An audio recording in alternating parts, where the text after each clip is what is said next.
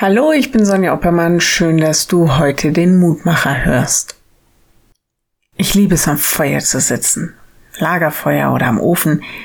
Die Flammen üben eine gewisse Faszination aus. Ganz anders aber beängstigend, wenn das Feuer Leben angreift.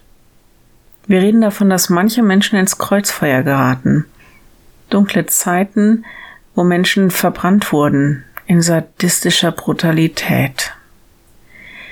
Die Losung heute ist eine Antwort von jemandem, der ins Feuer geraten ist. Er soll Gott verleugnen und einem anderen Gott, einer fremden Kultur anbeten. Daniel und seine Freunde bedroht durch das Feuer. Und er antwortet, unser Gott, den wir verehren, kann uns erretten aus dem glühenden Feuerofen. Und wenn er es nicht tut, so sollst du dennoch wissen, dass wir deinen Gott nicht ehren und das goldene Bild nicht anbeten werden. Daniel 3. Eine große Zuversicht. Egal wie die Hitze des Feuers auch heißt, Gott kann mich schützen. Und gleichzeitig sagt er, selbst wenn wir umkommen sollten, werden wir nicht von ihm abrücken. Jetzt in diesem Moment stehen überall auf der Welt Christinnen und Christen um ihres Glaubens willen im Feuer der Anfeindung und der Verfolgung. Es gibt Länder, da kann es sich das Leben kosten, den dreieinen Gott zu bekennen.